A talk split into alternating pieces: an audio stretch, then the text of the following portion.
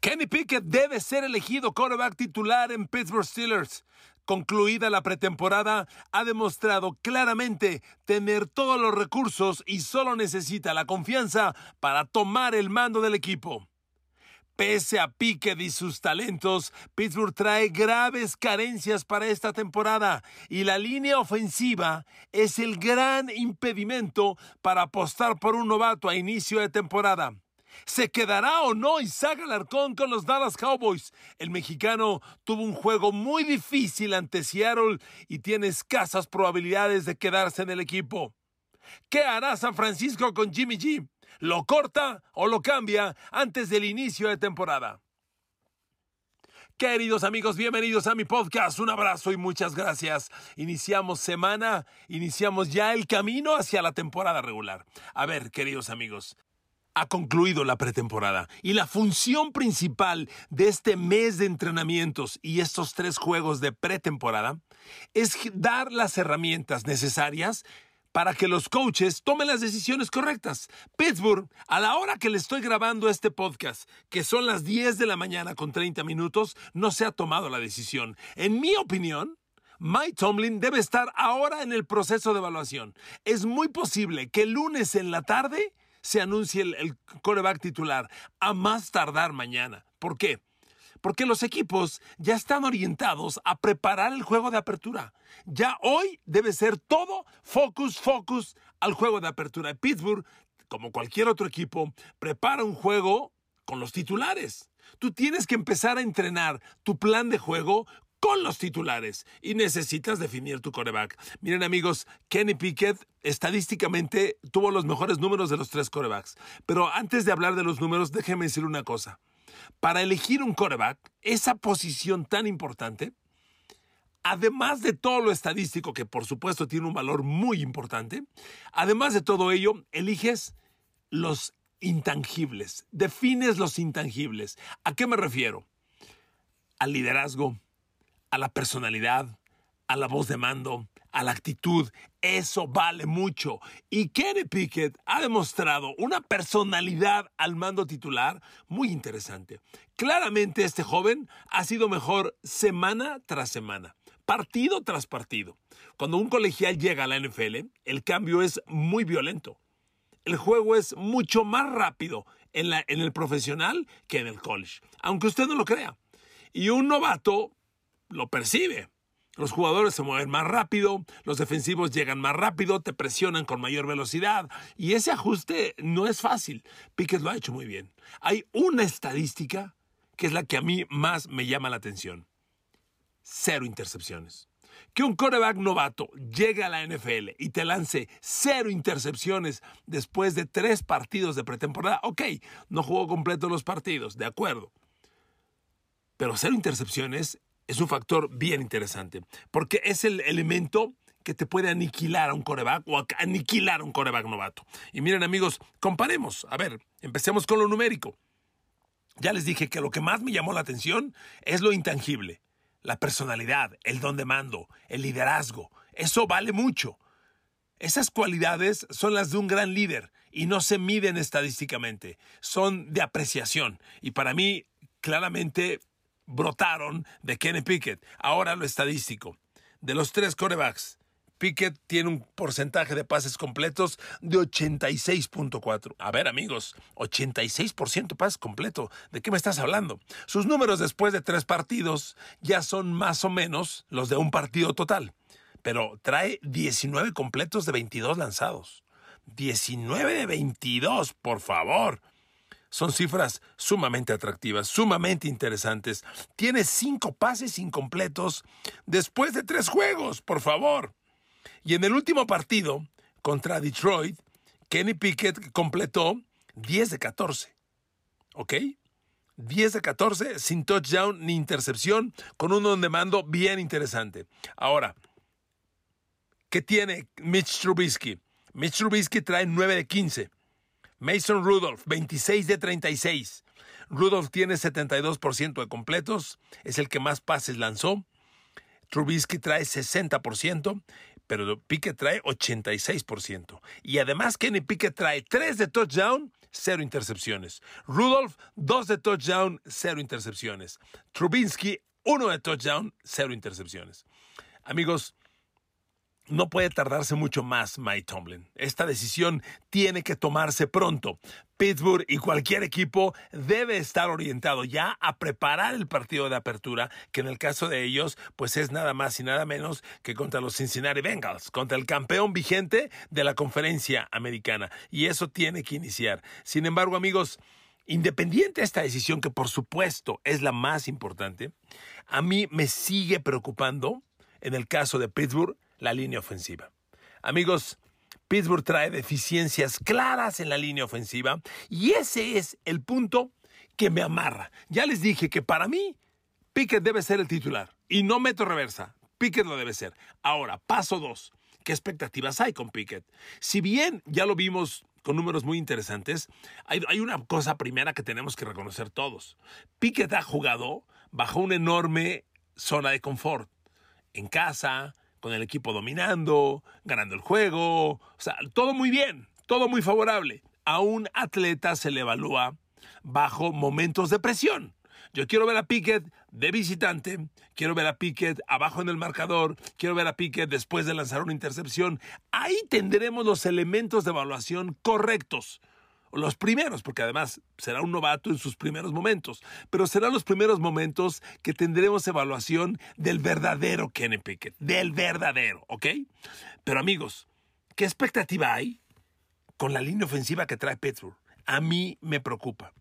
Honestamente, no me parece que Pittsburgh tenga una gran expectativa eh, confirmando, porque se los he dicho yo desde hace mucho tiempo. Bueno, el año pasado a estas fechas, el comentario era, qué mal anda la línea ofensiva de Pittsburgh, qué mal anda. Y un año después, sigue igual de mal.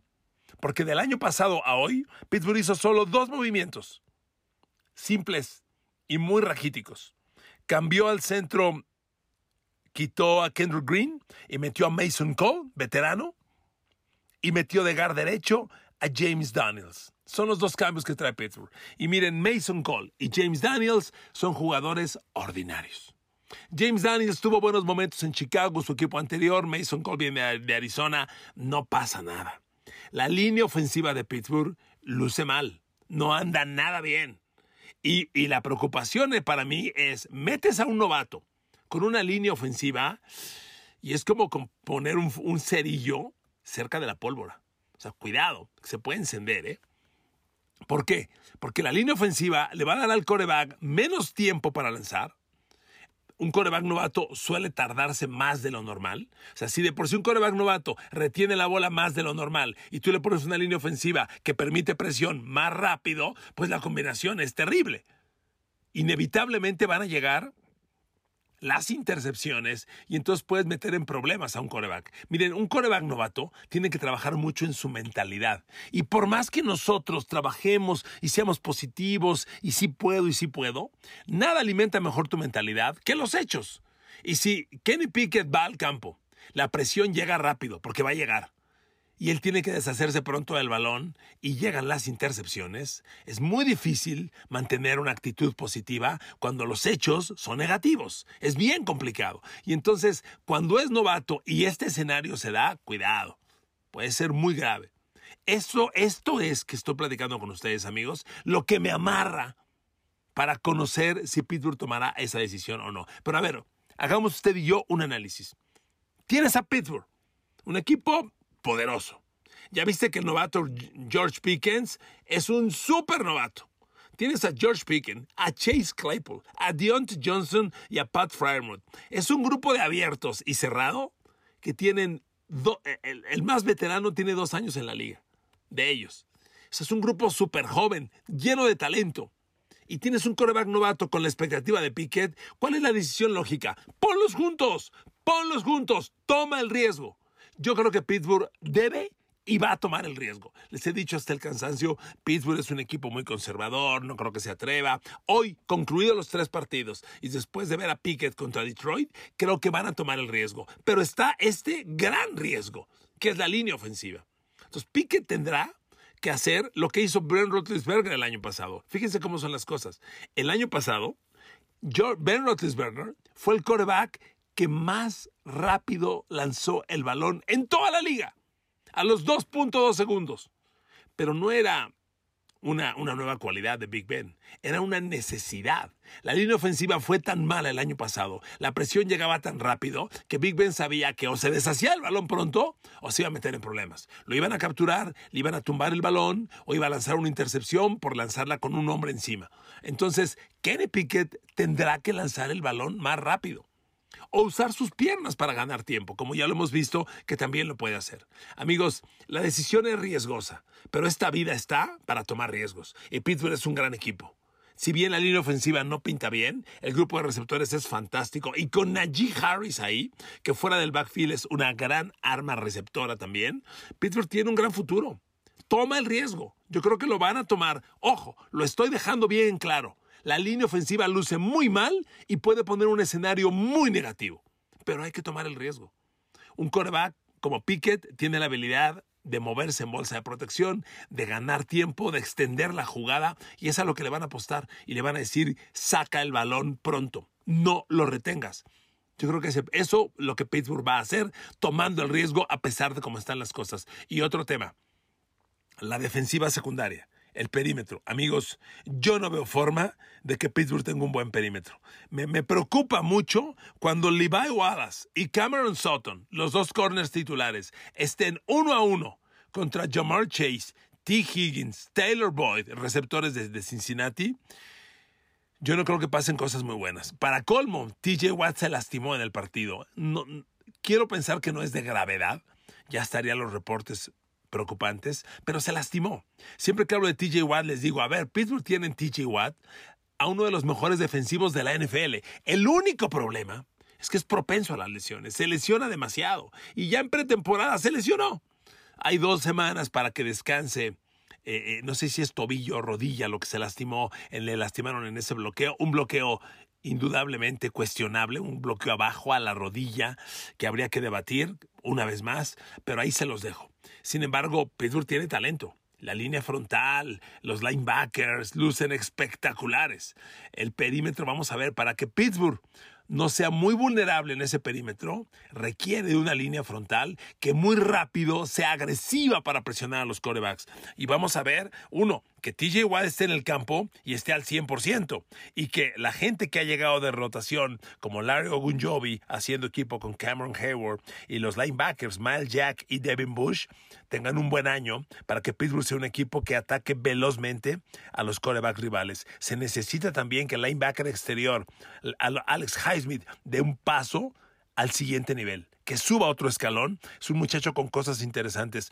Pittsburgh requiere de una línea frontal sumamente agresiva para presionar a los corebacks, sumamente agresiva para que no puedan perforar su perímetro. El perímetro es malo. Si bien Minka Fitzpatrick está ahí como safety libre y es un fenómeno, porque lo es, los corners Cameron Sutton y Levi Wallace son sumamente vulnerables. Sumamente vulnerables y un equipo como Cincinnati los puede hacer ver muy mal. ¿Ok?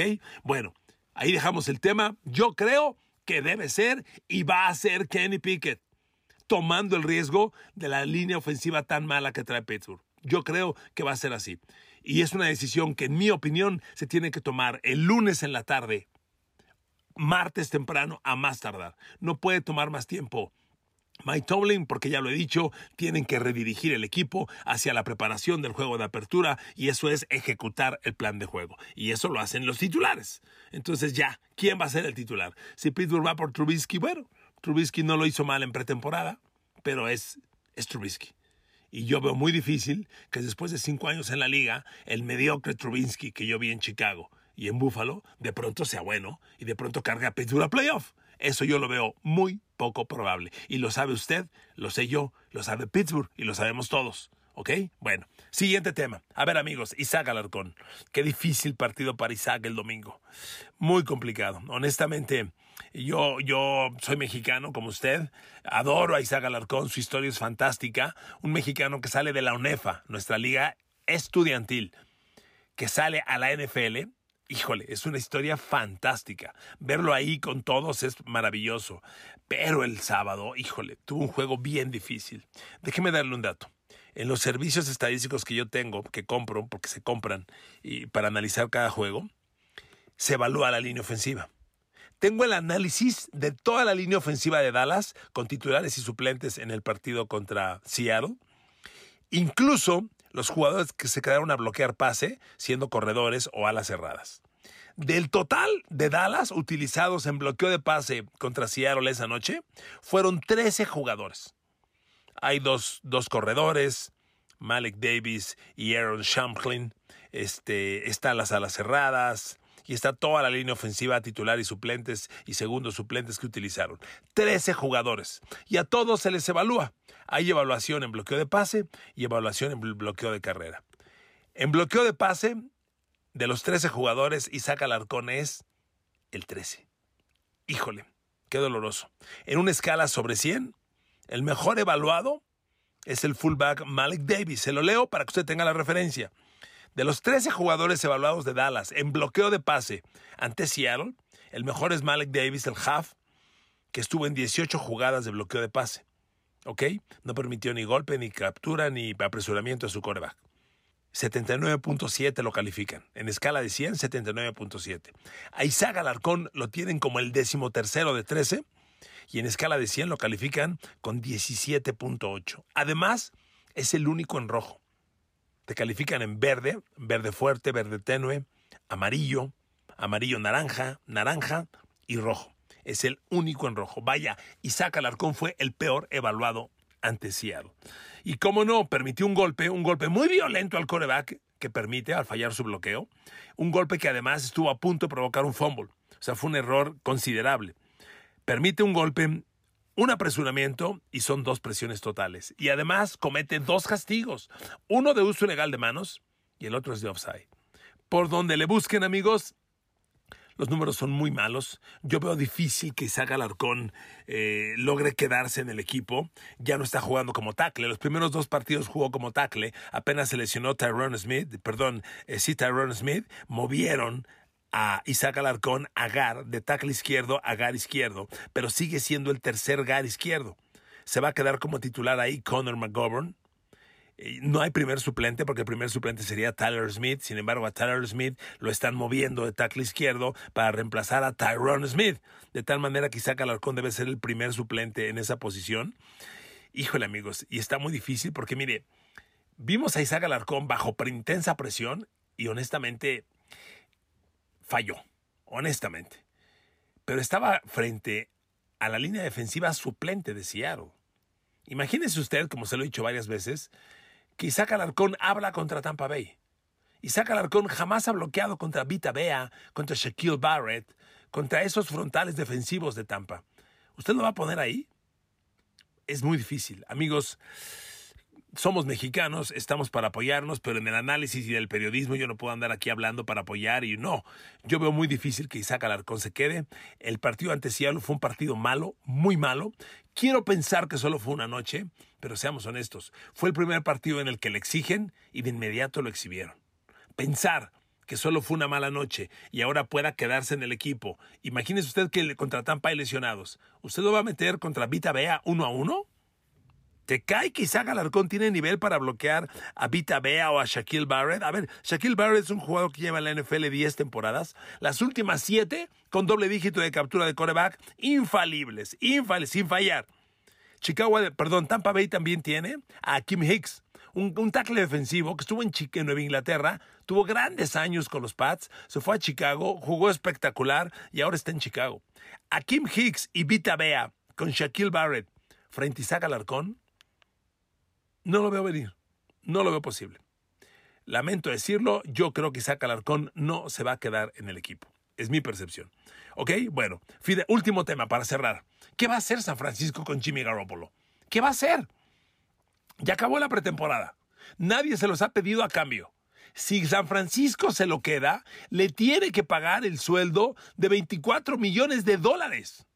Si San Francisco lo cambia de equipo, Claro, para eso requieres que algún equipo te lo pida. Si San Francisco lo cambia, el equipo que lo recibe se queda con 20 millones de la nómina de Garópolo y San Francisco solo absorbe 4. Pero si San Francisco corta a Jimmy Garoppolo porque nadie lo quiso cambiar y le dice ya no quiero que estés aquí, aún así San Francisco le absorbe 19 millones de dólares. Entonces, ¿qué va a pasar? Miren amigos, yo no veo el cambio de Jimmy G a Seattle, como se ha, rumorado. Se los he dicho hasta el cansancio. Seattle es un equipo que ha empezado un periodo de renovación. Seattle no compite este año, no va a ningún lado. Seattle está pasando sin ver esta temporada y esperaron tener una alta selección de draft. No quiero decir que Seattle está esperando ser el peor para tener la primera selección global, no lo quiero decir así, pero en parte esa es la intención, y reclutar al mejor quarterback disponible en el próximo draft. Ese es el plan de Seattle. Y no van a echarse encima un quarterback de 25 millones de dólares, por Dios. Entonces, el cambio de en todo caso debiera ser con Cleveland o el escenario con Jets cuando se lesionó Zach Wilson y no sabíamos la gravedad era otra alternativa interesante. No se dio porque Zach Wilson no se lesionó tan gravemente como lo pensamos. Las lesiones a los quarterbacks inevitablemente van a llegar. El tema de San Francisco, ¿retienes a Garoppolo con ese sueldo o no? Hay mucha gente en Estados Unidos que dice que lo van a cortar. Yo lo dudo. Dicen que así va a ser. Vamos a ver. Amigos, atentos que lo de Kenny Pickett, en mi opinión, se resuelve el lunes en la tarde, a más tardar martes temprano. Gracias por iniciar semana conmigo en otro podcast de Kike Garay. Abrazo, los quiero, las quiero, que Dios los bendiga. Buena semana.